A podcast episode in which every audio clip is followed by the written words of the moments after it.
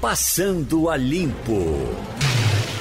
Semana passada nós falamos aqui da contaminação que às vezes a gente faz com o gelo, eh, da, da nossa forma de armazenar latas de cervejas, por exemplo.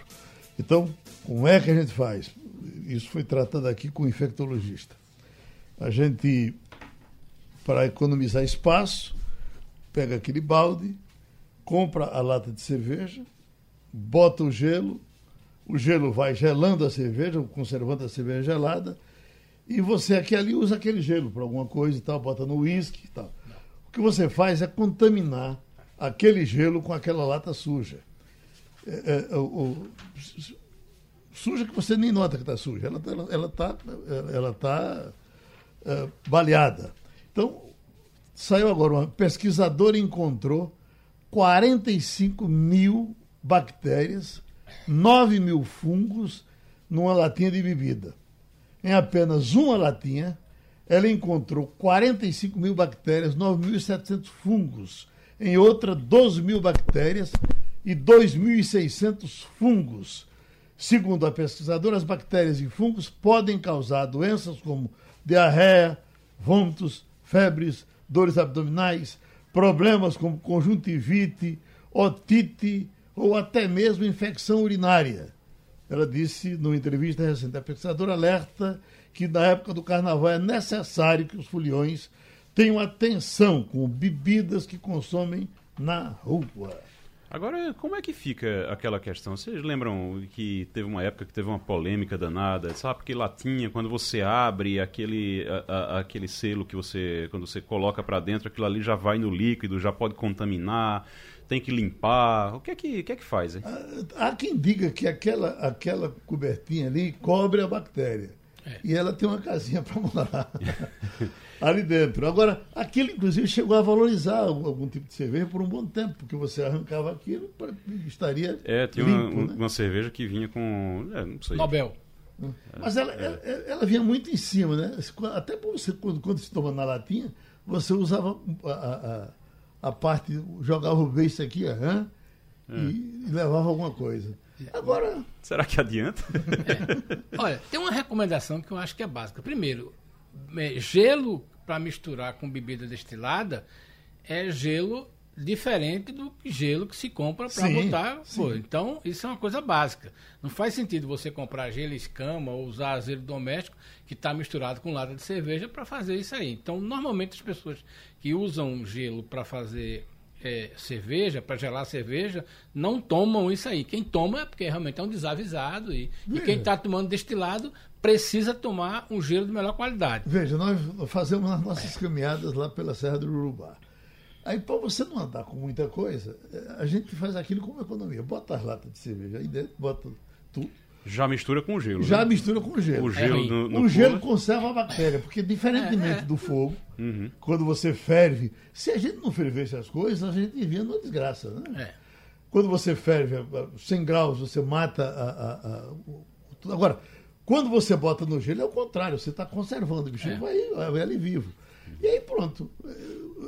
Quem toma cerveja gelada, toma cerveja gelada. No nosso caso, quem toma uísque vai lá, tira do nosso gelo, agradece, E bota no uísque. Bom, é, aí, é, aí, aí, se uma pessoa faz isso, realmente é desinformado. Eu acho que não justifica essa história de carregar, porque se você botar um saco de gelo, ele tem 5 quilos ou 2 quilos. Então, mesmo que você numa caminhada dessa carregue um saquinho só para gelo destilado, vale o sacrifício. Eu, Mas... nem, eu nem diria desinformado, é distraído. O distraído. Distraído, você está bebendo ali. São, são, normalmente são médicos. É, então, aí pronto. então, vão em frente. Bom, aí, então, bom, médico aí a gente É bom pode... dizer que até agora está todo mundo. Não bom, morreu ninguém. Não, né? não morreu ninguém. Agora, tem uma coisa depois. interessante nessa história da latinha, é essa história da cerveja com a, com a tampinha de alumínio, né? Com a capinha de alumínio.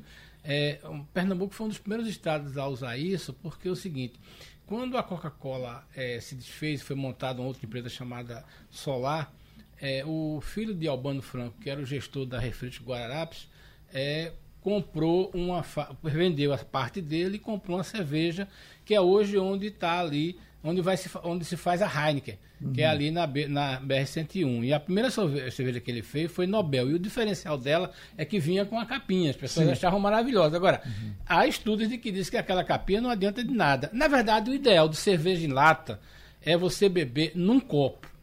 Né? Hum. Beber com ela na, na, na, boca é, é um risco, Eu mas o ideal... o sabor é melhor é, quando você bota no, no Mas copo. só quando você abre ali, você não joga a bactéria Sim, mas aí é o seguinte, a quantidade é menor do que se você está beijando a lata. Uhum, Isso uhum. é uma, uma, questão disso, né? Agora, cerveja boa é cerveja de, de garrafa. Cerveja em lata a gente toma na praia, alguma coisa, isso é excepcional, mas veja bem, a cerveja boa não dá para comparar, e é possível perfeitamente comparar uma cerveja é, é, Pilsner de, de melhor qualidade ela quando vem na lata e quando ela está no, no, vidro. Se você pegar uma Heineken ou uma Stella Artois e tomar ela na lata e no vidro, você vai ver a mesma coisa da Coca-Cola. A Coca-Cola boa é aquela Coca-Cola, a Coca-Cola que eu acho né, que vem na garrafa de vidro. garrafa de vidro Quando de você um põe ela na lata, ela tem um gosto diferente.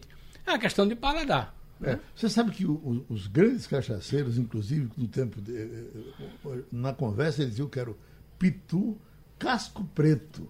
É, porque, porque é amba que chama, o, né? O casco preto, ele recebe menos luminosidade, menos é. coisa do sol do que o casco branco. Branco, é. Né? Então tem, tem, tem, todo esse, é, esse ritual e, e Não é à toa que a Pitu mantém a garrafa de casco preto, na verdade é âmbar, né? aquela cor do âmbar, é, e é uma garrafa específica para isso. Né? E mesmo com todo o avanço que tem, as pessoas que tomam cachaça gostam de tomar esse tipo de cachaça. Eu, particularmente, só gosto de cachaça branca. Uhum. Entendeu? Eu, eu, já fui assim, depois eu perdi o preconceito. Hoje eu só gosto da, da amarronzada. É, eu gosto de cachaça branca, eu não gosto de cachaça com, com gengibre. Que, mesmo uma cachaça envelhecida que você toma um drink assim, uhum. mas para tomar no final de semana eu prefiro cachaça branca. Uhum. O melhor mesmo é café, né, Romualdo?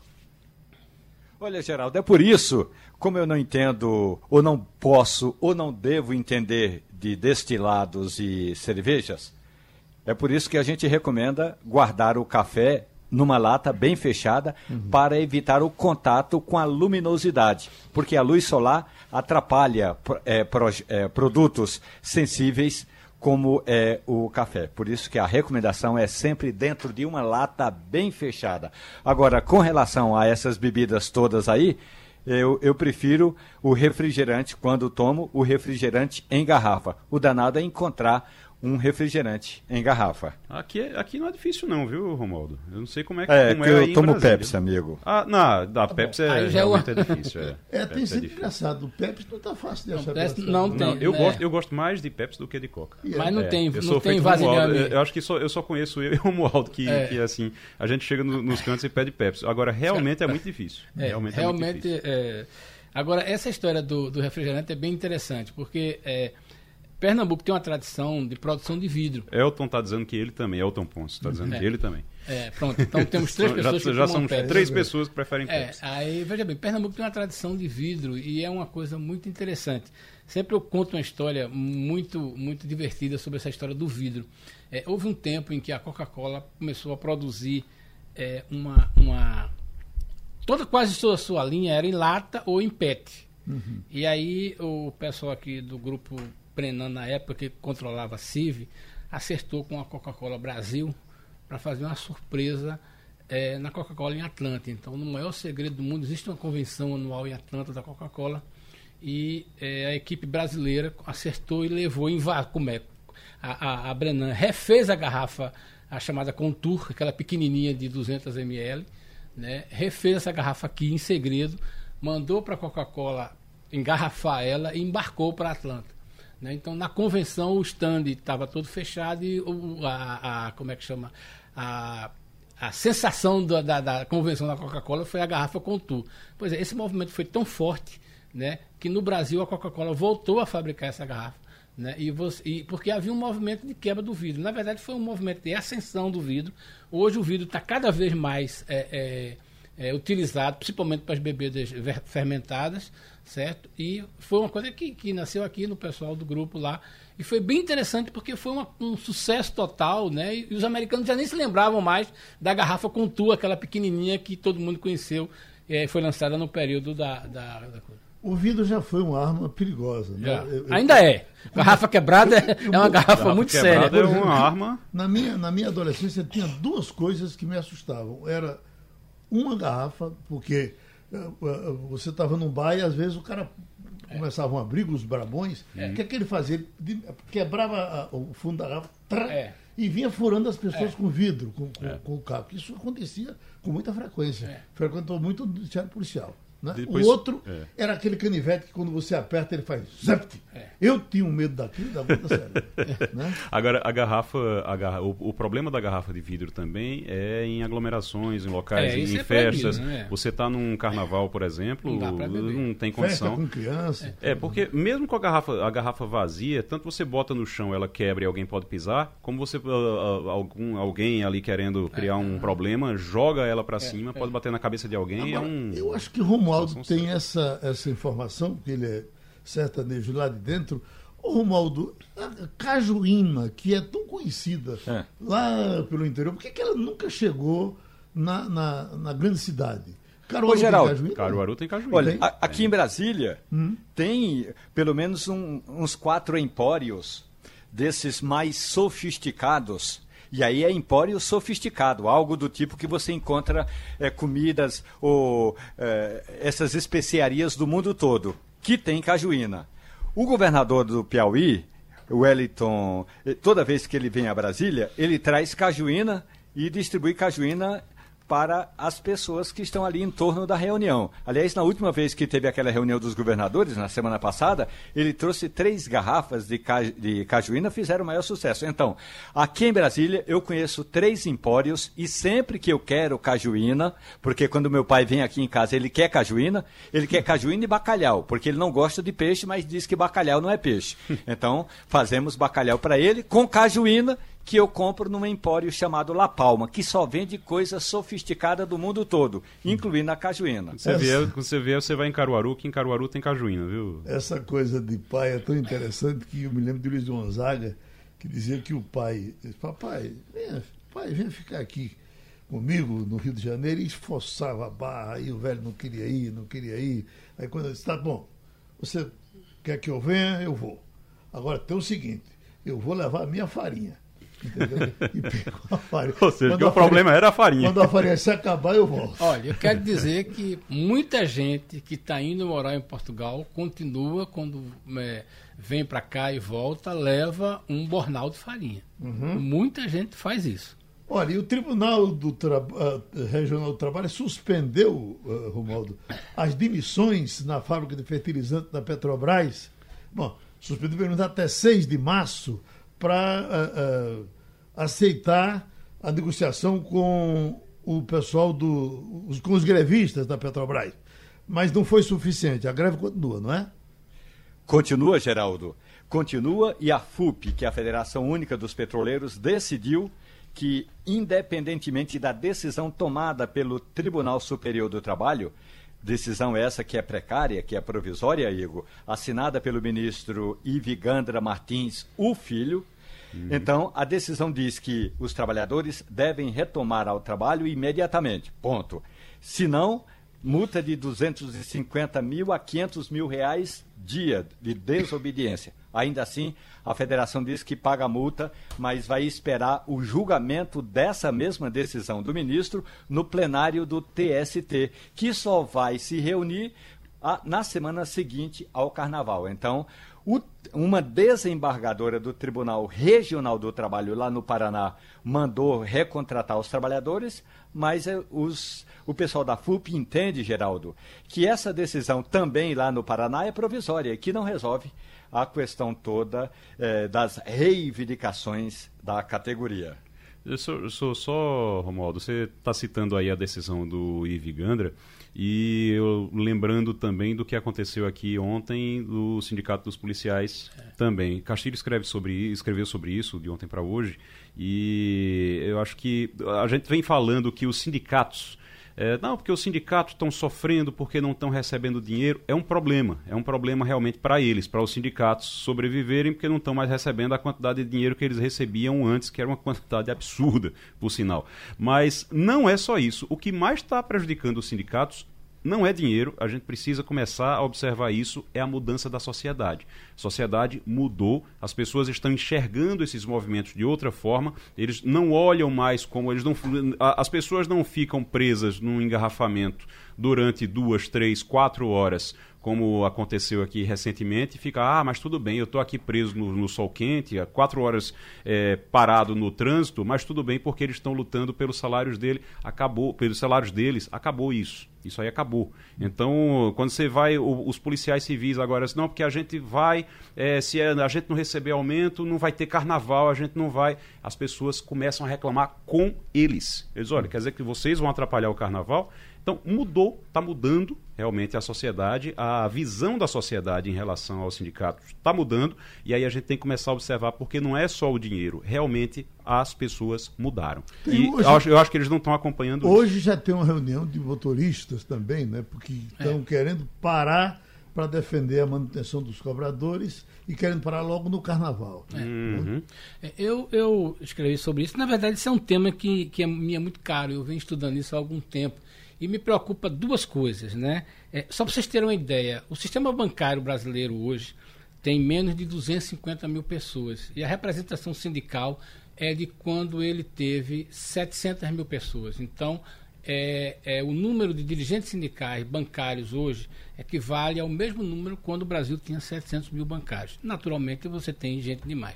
Mas uma coisa, se você for olhar na, setor, na Petrobras, você tem a mesma coisa. Isso é uma coisa que a gente precisa olhar com muito cuidado, que não foi só os trabalhadores que foram atingidos. Se você observarem hoje a quantidade de cursos e eventos que as federações e sindicatos que estão fazendo para é, arrecadar renda, fazer renda, por quê? Porque não só atingiu o, o trabalhador, né? Sindicatos patronais encolheram e muito grandes, se você olhar nas federações do Nordeste inteiro, no Brasil inteiro, a quantidade de eventos que eles estão fazendo para arranjar recursos é muito sério. Tem uma coisa também, a média de idade Pronto, é, é isso que eu queria alta. falar. Então você não veja tem bem, jovem entrando em sindicato. Olha, veja bem, tem duas coisas que é preciso a gente observar no Brasil. Primeiro, nenhum, pouquíssimos jovens com mais de 30 anos querem ser dirigentes sindicais ou estão envolvidos com isso, mesmo que tenham vindo da universidade, mesmo que tenham feito política estudantil.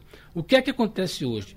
90%, e esse número eu estava vendo outro dia muito forte, 90% são de pessoas que estão acima de 55 anos. Então, o dirigente sindical hoje brasileiro tem mais. A gente vê no PT isso, claramente, a gente vê outras coisas.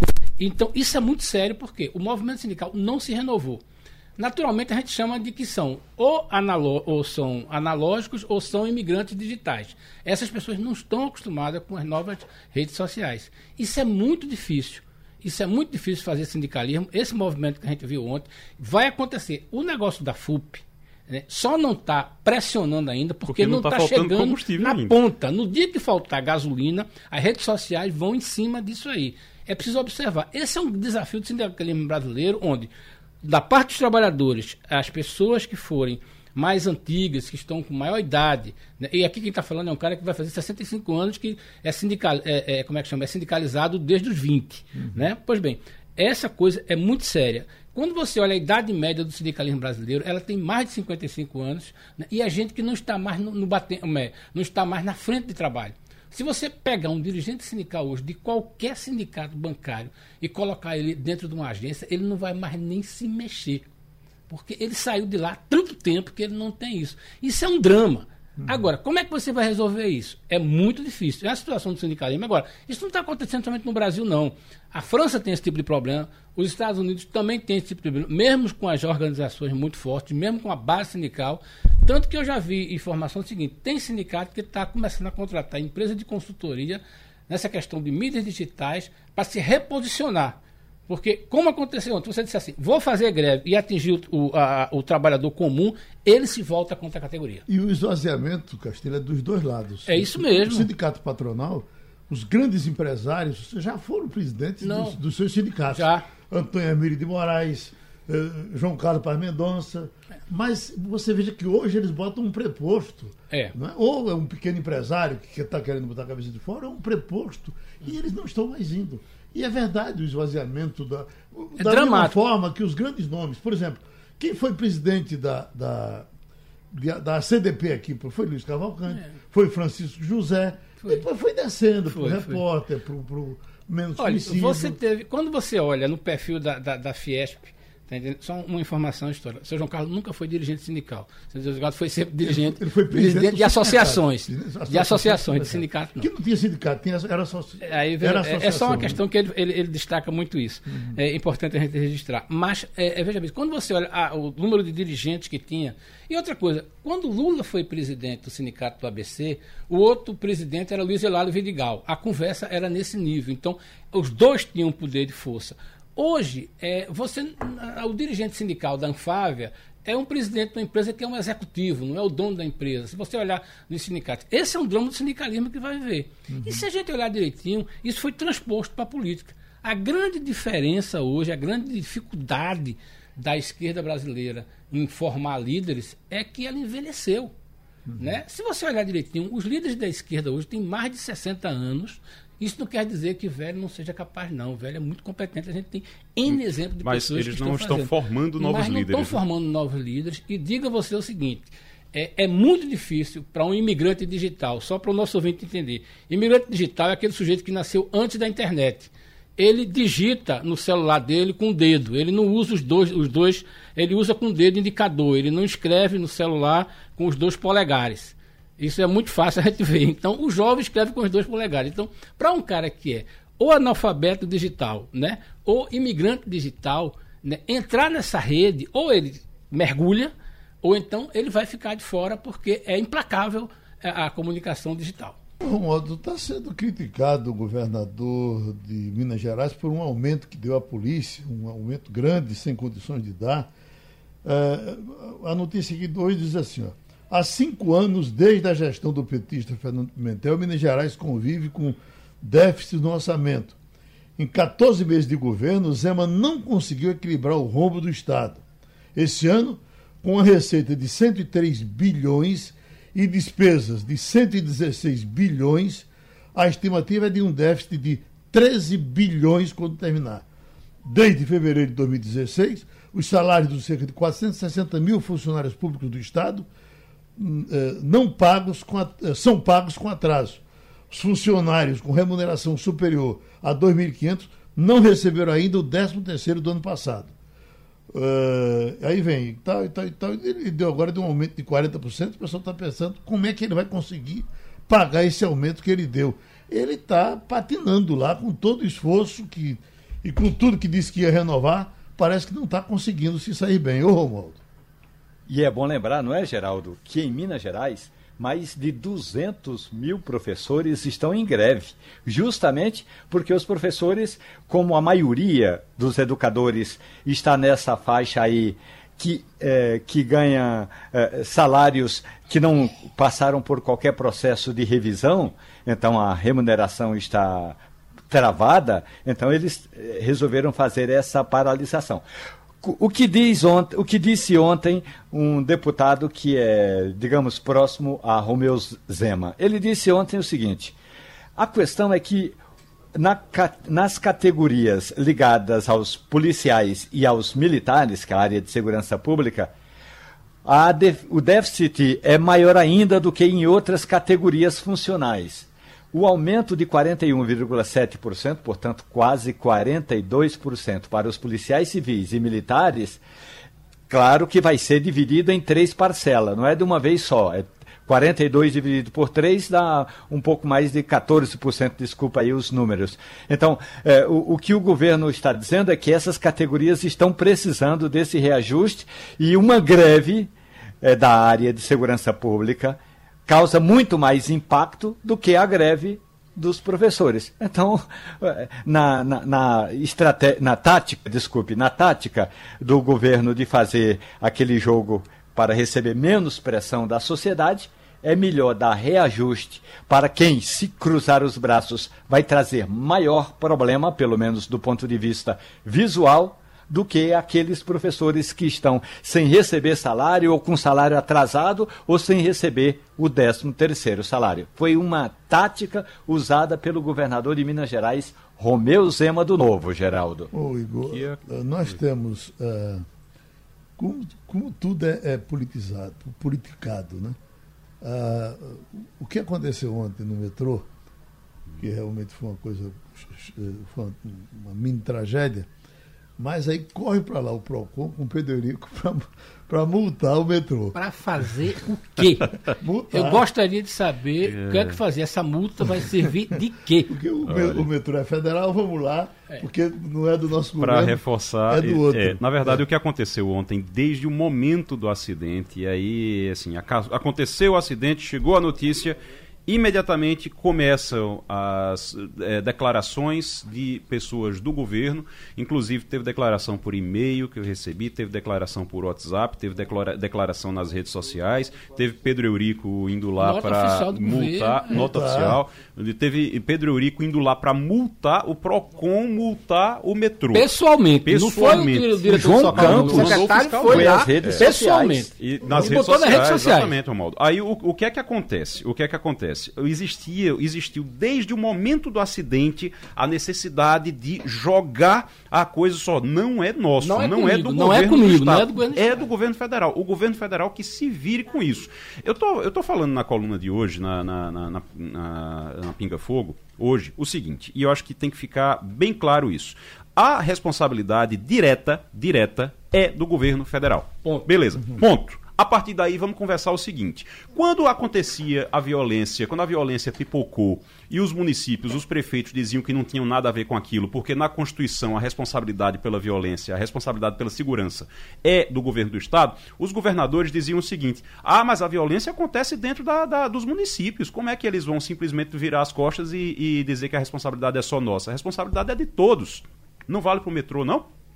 Porque o metrô, que eu saiba, o metrô do Recife passa dentro de Pernambuco. Ele passa entre municípios pernambucanos, principalmente o Recife e o, município do Recife, e ele transporta pernambucanos, pernambucanos que estão correndo risco de morte. Então, assim, precisa que o governo do estado e as prefeituras que são atendidas pelo metrô, eles digam, ó, oh, quer dizer que eles não têm responsabilidade nenhuma, absolutamente nenhuma com isso. Eu, eu, falar nisso, já saiu o resultado do da investigação da tragédia dos Unidos, que ali envolve a Compesa, esse ah, resultado saiu. Saiu, saiu que... e a Compesa não foi responsabilizada. Não, não, não, não saiu o resultado final. Saiu é. um resultado preliminar, preliminar. E esse resultado preliminar Isentou. diz que existia, foi, foram encontradas ligações clandestinas ali. Uhum. Beleza, não foi o cano da Compesa que estourou e, e, e, colocou. Ligações clandestinas. Faltou fiscalização da Compesa, então. Porque eh, se tem ligação clandestina, a Compesa deveria ter alguma forma de fiscalizar isso, até para evitar esse tipo de tragédia. Mas não é um resultado preliminar ainda, não tem resultado final. Agora, ainda em relação ao PSB e, e toda o governo estadual, o governo municipal e o governo federal, em relação ao metrô, eu queria só dizer o seguinte: quando o PT era governo federal, quando o PT estava no governo federal e o PSB era aliado, sabe qual era a grande discussão em torno do metrô? Quem ia ocupar a superintendência aqui. Essa era a discussão. Deixa a gente ouvir um pouco de João Vitor Amorim, que está em Afogados da Engazeira. Hoje o Santa Cruz joga em Afogados e o Afogados na ponta dos cascos. João Vitor, eh, eh, a cidade está mais alegre, dá para notar, o povo participa desse, desse, desse evento com, com vibração? Oi, Geraldo, um abraço para você, bom dia para todo mundo que está acompanhando aqui o Passando a Limpo. Bom, a cidade está participando ativamente do futebol do time de Afogados. A gente ontem, é, eu já estou produzindo uma matéria aqui para a TV Jornal e para as redes sociais também do, do sistema. E ontem a gente colocou, eu vou até adiantar um pouquinho a matéria, a gente colocou o técnico Pedro Manta, que é conhecidíssimo aí do, do, do, povo pernambucano, né? Já trabalhou em diversos clubes do estado, foi auxiliar do Givanildo Oliveira, depois seguiu a sua carreira. E o Pedro Manta foi apresentando para a gente é, os pontos turísticos da cidade. A gente parou em alguns locais e o povo sempre elogiando ele, né? Falando do, da importância do Afogados ter chegado a uma segunda fase de Copa do Brasil, por exemplo, vai enfrentar o Atlético Mineiro na próxima semana. O Afogados está bem no Campeonato Pernambucano. O Afogados vai ter calendário no final do ano porque vai enfrentar clubes na Série D. Enfim, é, é, e, e, ganhou um grande recurso, né? Com, essa, com esse avanço de fase. Então, acredito que a cidade, a gente passa por aqui, muita gente com a camisa do clube, da cidade. Então, acho que a empolgação é grande sim para esse jogo de hoje e para o jogo da próxima quarta pela Copa do Brasil. O Sertão está verdinho? Tá, Geraldo, tá. Eu, eu tava. Até deu uma chuvada boa aqui, né? Ontem à noite choveu forte. Antes de ontem também caiu uma chuvinha. E aqui, é, é, o, o, que chama atenção, eu não tinha conhecido ainda, é a primeira vez que eu estou aqui em Afogados da Engazeira, e é uma cidade muito limpa, extremamente limpa, extremamente organizada. Nessa conversa que a gente fez na entrevista com Pedro Manta, Pedro Manta me disse também é, é que é muito segura a cidade. Inclusive, a gente conversando sobre o tempo que ele está aqui, ele falou: olha, já é, já estou aqui juntando todas as passagens há uns seis anos no Afogados da, da Engazeira. E eu só vi um assalto na cidade. Uhum. Então, ele gosta de estar aqui e a gente nota isso, né? Andamos com tranquilidade na rua, é, o povo muito, muito educado, muito simpático, gostando muito aqui de, de Afogados da Engazeira. É interessante que você tem aqui ali essas ilhas sem violência no interior. Eu estive em Triunfo e conversando lá com o senhor de, de Bodega, ele disse, olha, o, o, o último homicídio que tivemos aqui faz oito anos. Homicídio desse de, de, de, de, rua, né? Aí você. É impressionante que você sai de triunfo, vai para Serra Talhada, que é, é, só você esticar o pé e chega, e Serra Talhada o pau está comendo. Olha, você vê o que é movimentação, o que é que é a movimentação econômica, o aquecimento econômico fazem. É, e o tipo de aquecimento econômico. Quando você tem turismo, como você tem em Triunfo, e é mais localizado, a, a, aquele turismo, você tem a, a, violência se manifesta de formas bem diferentes. No caso de Serra Talhada, onde circula muito mais dinheiro, então você tem você tem mais assalto, você tem uhum. briga, você tem até tráfico.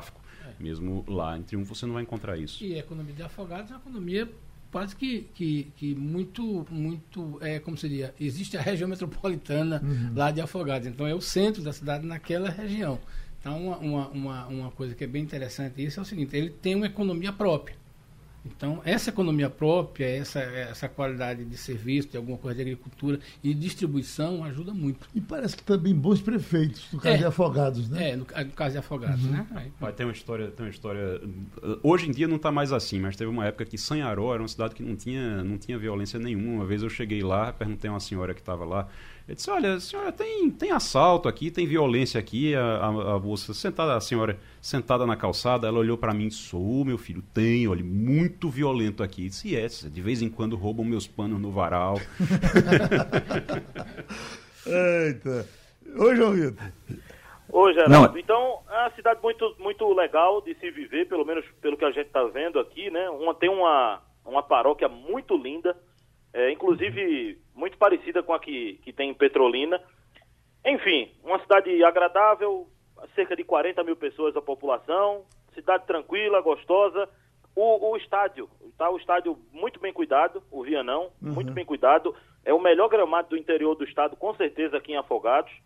E o, o, o jogo de hoje já vai ter um, um público de cerca de 1.500 torcedores, essa é a média do Afogados, né? 1.500 torcedores. Agora, no jogo do Atlético Mineiro, vai ter uma arquibancada móvel para realmente trazer mais pessoas. Então, a expectativa é de colocar pelo menos é, é, 3 mil pessoas no estádio contra o Atlético Mineiro, o que vai dar uma renda muito boa para o time da cidade.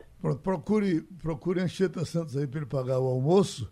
E Romualdo está eh, querendo dizer alguma coisa para o Sertão, porque ele conhece tudo isso por aí. Ô, Geraldo. Não, é, é, bom lembrar, viu, Geraldo, uhum. é, que a cidade de Afogados da Engazeira, que é sede da Diocese, é, foi uma das mais importantes durante o regime militar e depois, na época da chamada Teologia da Libertação, Com Frei Chico, porque era comandada por Dom Francisco Austragésilo de Mesquita uhum. e que peitou militares em Pernambuco, militares no Brasil, embora nunca tenha sido presidente da Conferência Nacional dos Bispos do Brasil, em muitas vezes ele era mais importante do que o presidente da CNBB. Apesar de ser uma cidade do interior de Pernambuco, Dom Francisco Francisco era nacionalmente conhecido e fez um trabalho pastoral importantíssimo na região do Pajeú. Aí sim.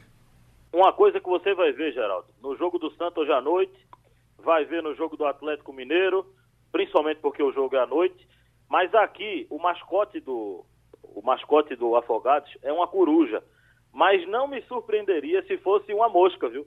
Porque o que tem de mosca, mosquito aqui eu vejo a hora o mosquito me carregar para o estádio. É, mas, mas, olha, a mosca, a mosca tá com a gota serena nessa fase, né? É verdade. Porque se dizem é que ela, elas vêm comer o peixe da Semana Santa e a, aqui na cidade também está tendo muita mosca. Agora, pelo interior, eu, eu, a semana eu estive em pesqueira na casa de um amigo e uma casa muito limpa, só que ela é dentro de uma fazenda, né? Onde se faz queijo, etc. E mosca adora isso. Mas é quase que a gente não consegue entrar em casa por conta da mosca. É uma, um, um, bicho desgraçado. Mas cuide delas e mais tarde a gente lhe escuta. Eu vou voltar de mosca. Valeu, Geraldo. o Jornal de Fortaleza hoje está anunciando a morte de Tadeu Nascimento. Não sei se Castilho se lembra. Castilho, uh, Tadeu foi jornalista aqui por muito tempo, chegou até uh, a ser professor. Mas como ele militou muito mais na rádio do que nos jornais, ele foi da Rádio Olinda com a gente, na Rádio Repórter, virou Rádio Globo, é, participar dos debates com Samir Abuana, e Maurílio Ferreira Lima e outras pessoas lá. Então, é, a história aqui, ele morreu, 74 anos de idade, repito, Tadeu Nascimento, e da seguinte forma, estava dirigindo quando teve uma, um AVC e bateu num, poste, uma árvore, foi internado e, em consequência disso, ele morreu. Ivan Lima morreu desse jeito também. No, eu chegando em casa, ninguém sabe o que aconteceu, ele teria tido um desmaio e, enquanto dirigia um de carro. e morreu. Agora, Castilho, hoje você certamente participou dessa matéria, o Jornal do Comércio traz aqui com, com destaque a, a, situação do Nordeste, uh, o PIB de, do, dos estados. Pernambuco leva uma certa vantagem para os estados? Leva, leva porque é, diferentemente de, da, da situação é, de alguns estados, a indústria vem carregando um pouco, né? A gente parte disso aí a gente tem que acreditar o projeto da Jeep que melhora muitos números disso aí. Pernambuco tem se beneficiado disso. E também tem uma coisa que a gente tem que observar. É, a, a, indústria de Pernambuco ela está mais distribuída no interior, né? Lembro que é uma decisão ainda do governo Eduardo Campos de levar fábricas para o para o interior e tem sua ajuda. Agora, é, o problema é que você não tem uma animação. A gente tá bem, tá, mas não tem nada de excepcional. Uhum. É, em alguns números, por exemplo, a Bahia até perde para a gente. Agora, o PIB da Bahia é maior do que a nossa, do Ceará, mas é, é, é uma situação seguinte: os três maiores vão bem, uhum. né, ou pelo menos menos mal, e os seis menores vão com dificuldades. Uhum. O Romualdo. O Geraldo. Oi. Olha, eh, eu tinha cantado essa pedra ao a coluna Pinga Fogo que iria passar uma, uma limpa nas lideranças comandadas por parlamentares de Pernambuco. Hoje, a, uma das poucas possibilidades na Câmara dos Deputados já caiu. Danilo Cabral, do PSB, era o pretendente para ser da bancada pernambucana, para ser o líder do partido, substituindo a Tadeu Alencar. Não houve disputa, mas chegaram à conclusão de que Alessandro Molon seria o melhor nome e Danilo Cabral vai ter de ficar para uma próxima. O que na prática significa dizer que somente Fernando Bezerra Coelho, líder do governo no Senado Federal, e por enquanto André Ferreira, líder do PSC, é que são os políticos pernambucanos com cargos de liderança. Tem uma outra disputa que é no PDT.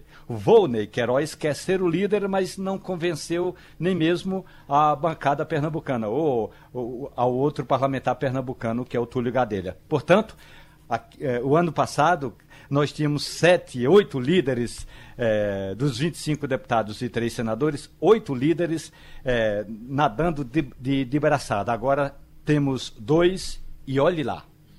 Mas é interessante, interessante, Romualdo, Túlio Gadelha não apoiar a Volney, porque quando o Carlos Lupe esteve aqui no Recife recentemente, há alguns dias, é, Carlos Lupe disse que não tinha problema nenhum entre eles e que, inclusive, se o pai de Volney, José Queiroz, fosse candidato em Caruaru, Túlio iria para lá para fazer campanha, para ajudar também na campanha de José Queiroz. Pelo jeito, isso se, se vale por aqui, como diz Carlos Lupe, não está valendo em Brasília, não, né? É, o discurso no PDT é que é preciso ter um político no comando do partido como é André Figueiredo hoje. Uhum. André Figueiredo deve deixar é, de ser líder é, para dar lugar a um parlamentar. É, eu até conversei ontem com o Túlio Gadelha. E ele me disse o seguinte: olha, o nome de Volney não é consenso na legenda, a gente vai primeiro fazer uma boa discussão e é, é, o mais provável é que a gente tenha de esperar aí depois do carnaval, ou seja, lá para meados do mês de março, o que já é um, mais de um mês de prejuízo nessa liderança que chega aí com menos de um mês de, de atividade. Portanto, na prática, é, segundo me disse Túlio Gadelha, Gadelha é, o, o Volney Queiroz não é esse consenso todo que o deputado de Caruaru anda pregando, não. Só, só um complemento, Geraldo, uma informação. É, há um desentendimento é, é, histórico né, de Volney com Túlio. Tá entendendo? Não tem essa. É, embora Lupe tenha dito aqui que, que há um entendimento, não. O grupo de Queiroz não apoia Túlio para nada. Não está interessado nisso. É, até porque a posição de, de, de, de como é que chama? De, de Queiroz é do grupo mais, mais ligado à esquerda, mais ligado a, a, a, aos partidos de esquerda.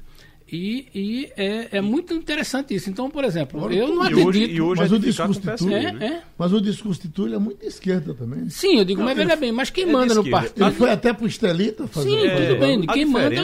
É, a diferença ali entre eles, é, a grande diferença entre eles é que o grupo de Volney, José Queiroz, eles querem ficar com o PSB, eles Pronto, querem continuar é a aliança com o PSB. É. E Túlio Gadelha está ali à esquerda também, mas ele faz, ele quer fazer oposição ao governo, oposição ao PSB. Essa é a grande diferença entre e aí, eles. E, e aí, como diz o, o comunicador pernambucano Geraldo Freire, é, prego batido, ponta virada. André Ferreira foi reconduzido na liderança do Partido Social Cristão na Câmara dos Deputados, me socorre aqui um amigo, e mais que isso, significa que na Câmara dos Deputados temos um líder pernambucano, que é André Ferreira, no PSC. E no Senado Federal, o Fernando Bezerra Coelho, que é líder do governo eh, no Senado, e só. Eu só, eu só me lembro agora uma, coisa aqui. É, numa dessas eleições, que eu acho que é o Congresso em Foco que faz para analisar a, performance dos deputados, me lembro certa vez que teve um ano, e eu estou querendo me lembrar que não conseguiu, dos 70 líderes que tinham, dos 70 nomes mais, mais é, é, que estavam no noticiário, é, nessa época Pernambuco tinha 10. Uhum. E hoje tem, não estou falando nem de liderança, estou dizendo de expressões. Era o, é, o, o tempo de Roberto Freire, Marcos, é, Marcos Freire, Freire é, Fernando Lira, é, é, como é que chama? Inocêncio, Egídio, Feira, Egídio né? e ia por aí. Tá Jarbas, né? E outra coisa. Eram, eram épocas diferentes. Uhum. Agora, essa chafurdação continua com relação à cremação, o sepultamento, não sei o que vão fazer com ele, do, do miliciano Adriano. Eh, já são agora eh, dez dias de, do assassinato tem esse lado aí, de, de, todo mundo dá um pitaco nesse cadáver, eu fico pensando na família, né? Filho, mãe, é, que tipo de velório estão fazendo, né? Enquanto o corpo vai para lá, vem para cá, está na geladeira e ninguém sepulta. É, é, isso é um cadáver político, né? Tá danado, né? O, o Flávio Bolsonaro publicou uma foto, eh, muita gente criticou a Veja ultimamente, e o Flávio Bolsonaro ontem jogou uma foto. Um vídeo, um vídeo aliás, é verdade. Um vídeo do corpo também, é, fazendo críticas, falando sobre, sobre é, essa possibilidade de terem cremado, de, de liberarem a cremação, dizendo que ele foi assassinado, de novo, tá? Essa confusão. Está maior essa confusão. É, e a família de Bolsonaro não larga de jeito nenhum esse problema todo que está trazendo para dentro da casa da família, né? Uhum. Quando ontem o senador publica aquelas fotos e o filme, é, de certa forma traz esse tema para dentro, é, tanto do Senado como da, da Casa da Família. Agora, o presidente Jair Bolsonaro tinha pedido que fosse feita uma perícia independente perícia independente, como eu disse ontem aqui na Rádio Jornal, seria por técnicos ligados à universidade, ou uh, que não fosse ligado nem à polícia do Rio de Janeiro, nem da Bahia. Da Bahia porque ajudou a matar, e do Rio de Janeiro porque o, o processo envolve as milícias lá no Rio de Janeiro. Mas até aqui, a única coisa que se tem certo é que ainda não foi sepultado o, o, o corpo uh, do capitão Adriano Magalhães da Nóbrega. Estamos com o ministro do Turismo Turismo, Marcelo Ângelo Antônio. Ele está no Recife, nos dá o prazer de ter uma conversa com ele. Ministro, o senhor chegou no Recife hoje, fica aqui até quando? Qual é a sua agenda uh, em Pernambuco? Olha, Geraldo, é um prazer falar com vocês Obrigado. da Rádio Jornal. Sabemos aí a importância né, da Rádio Jornal aqui para o Estado.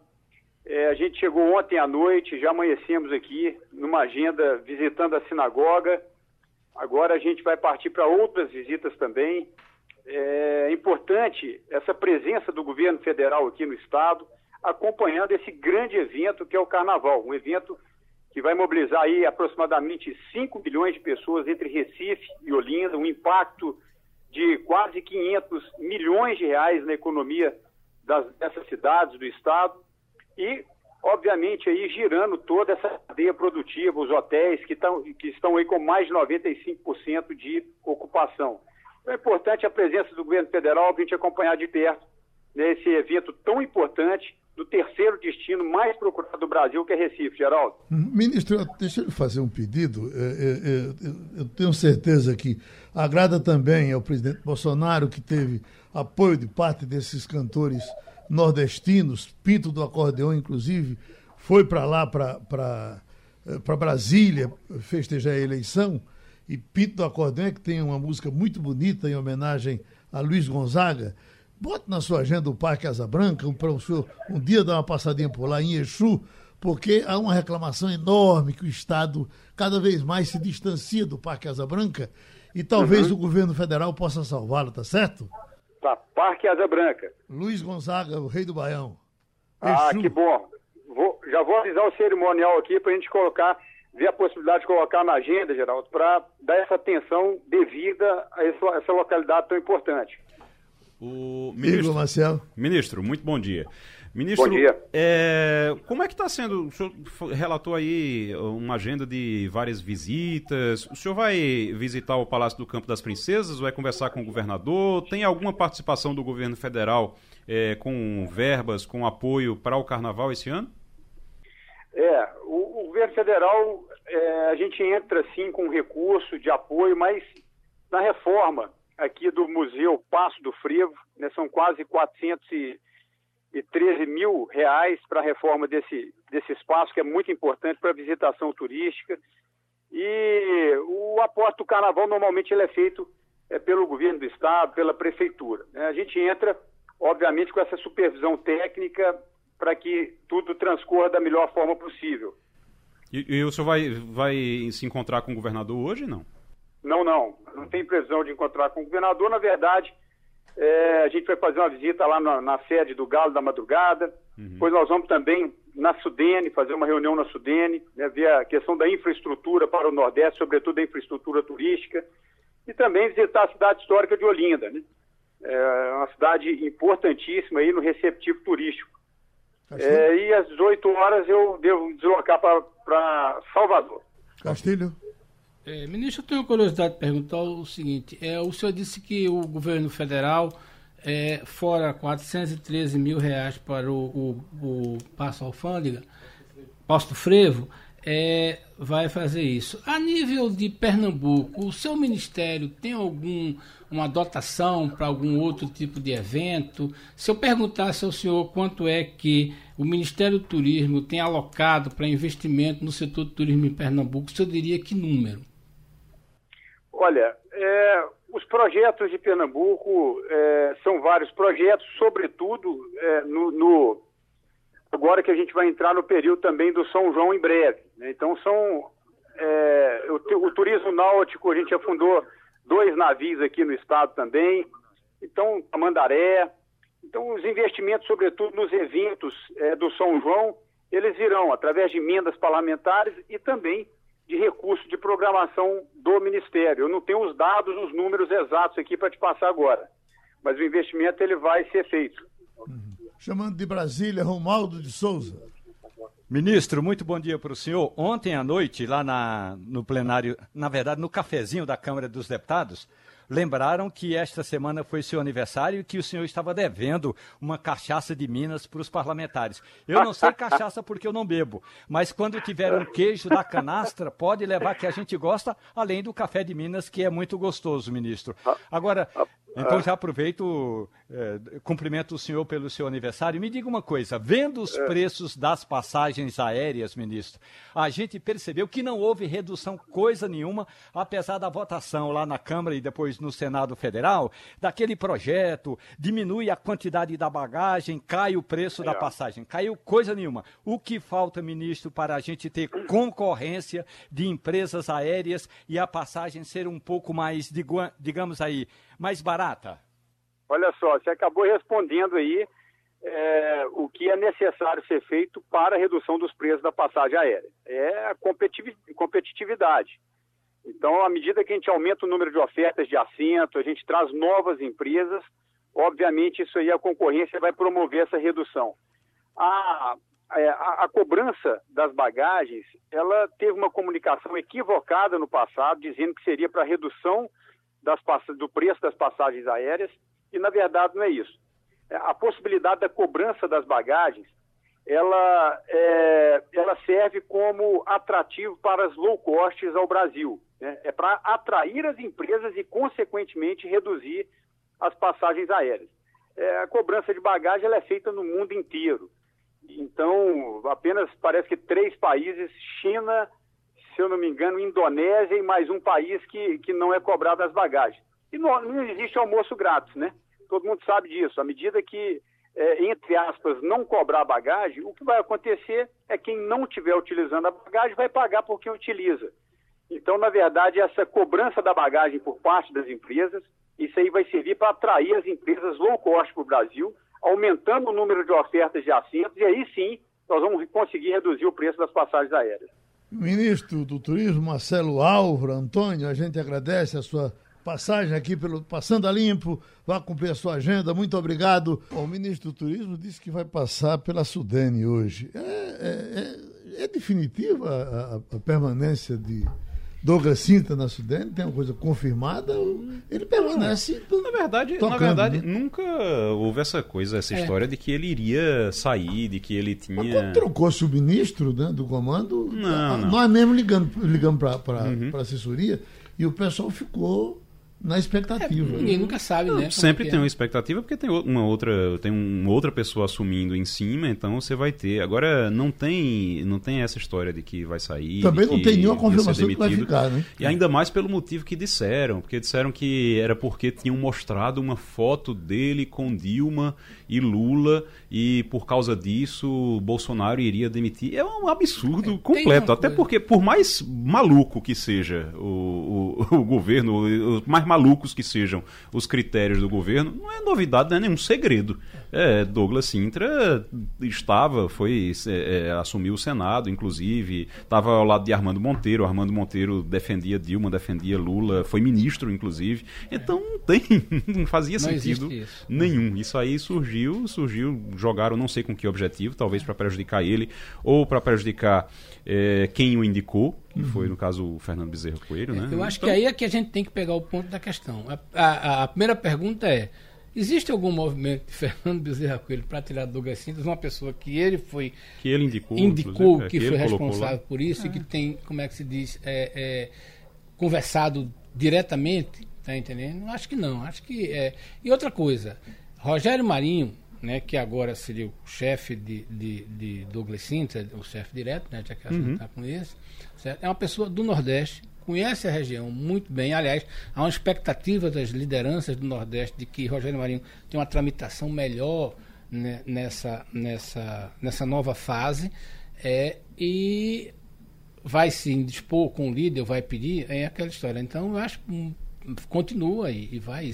Até porque Douglas tem uma série de planos aí que está querendo. Tem, então, inclusive, inclusive assim, se você é, parar, vocês, vocês dois tiveram a oportunidade, eu tive também, vocês dois tiveram também a oportunidade recentemente de conversar com ele, parar, conversar com ele, ver as ideias que tá ele tem. Uma ele vibração tá da gota. Ele está numa vibração danada, tá cheio de planos, ele tem muitos planos, tem muitas ideias, então eu acho Romualdo, que. É você que está aí no poder, o homem fica ou sai?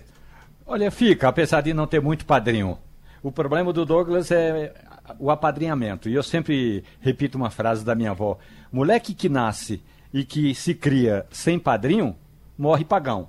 Então, o que o Douglas Sintra tem de fazer agora, aproveitar essa oportunidade, é se agarrar, agarrar no braço do ministro Rogério Marinho. E como o Rogério Marinho vai fazer uma, uma deferência ao Nordeste, quer dizer, vai viajar muito pelo Nordeste, se eu fosse o Douglas Sintra, e como ele está ouvindo a gente agora, se eu fosse o Douglas Sintra, eu diria o seguinte: olha, ministro, eu vou agarrar no seu braço aqui, viu? No largo de jeito nenhum. Então, feito. É, então, agarra no braço do ministro e sai para cima e para baixo, toda vez que tiver uma paradinha para um cafezinho, mostra os projetos que tem, porque na prática a Sudene ficou muito tempo parada por falta de projetos. Então tem recursos. E tendo projeto, é possível que o Rogério Marinho nem pense em trocar Douglas Sintra. E terminou o Passando a Limpo.